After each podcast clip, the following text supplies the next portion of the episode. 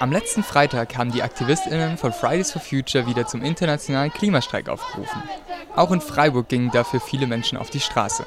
Lukas Gress ist schon seit anderthalb Jahren aktiv dabei. Er ist einer der OrganisatorInnen in Freiburg und heute als Sprecher bei der Demo. Wie zufrieden seid ihr denn mit der heutigen Demo?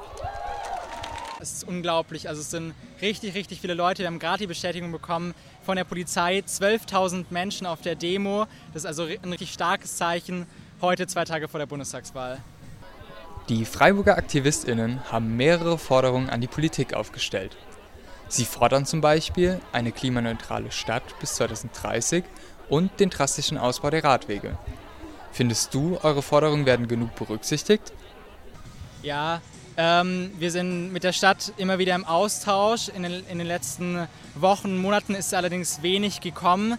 Ähm, bis jetzt sind noch nicht alle dieser Forderungen umgesetzt und wir werden uns im Herbst wieder mit der Stadtspitze treffen. Fridays for Future protestiert ja jetzt schon seit über zwei Jahren. Und bisher hat man das Gefühl, dass politisch noch nicht so viel passiert ist. Reicht es deiner Meinung nach aus, friedlich zu demonstrieren oder braucht es radikalere Formen des Protests?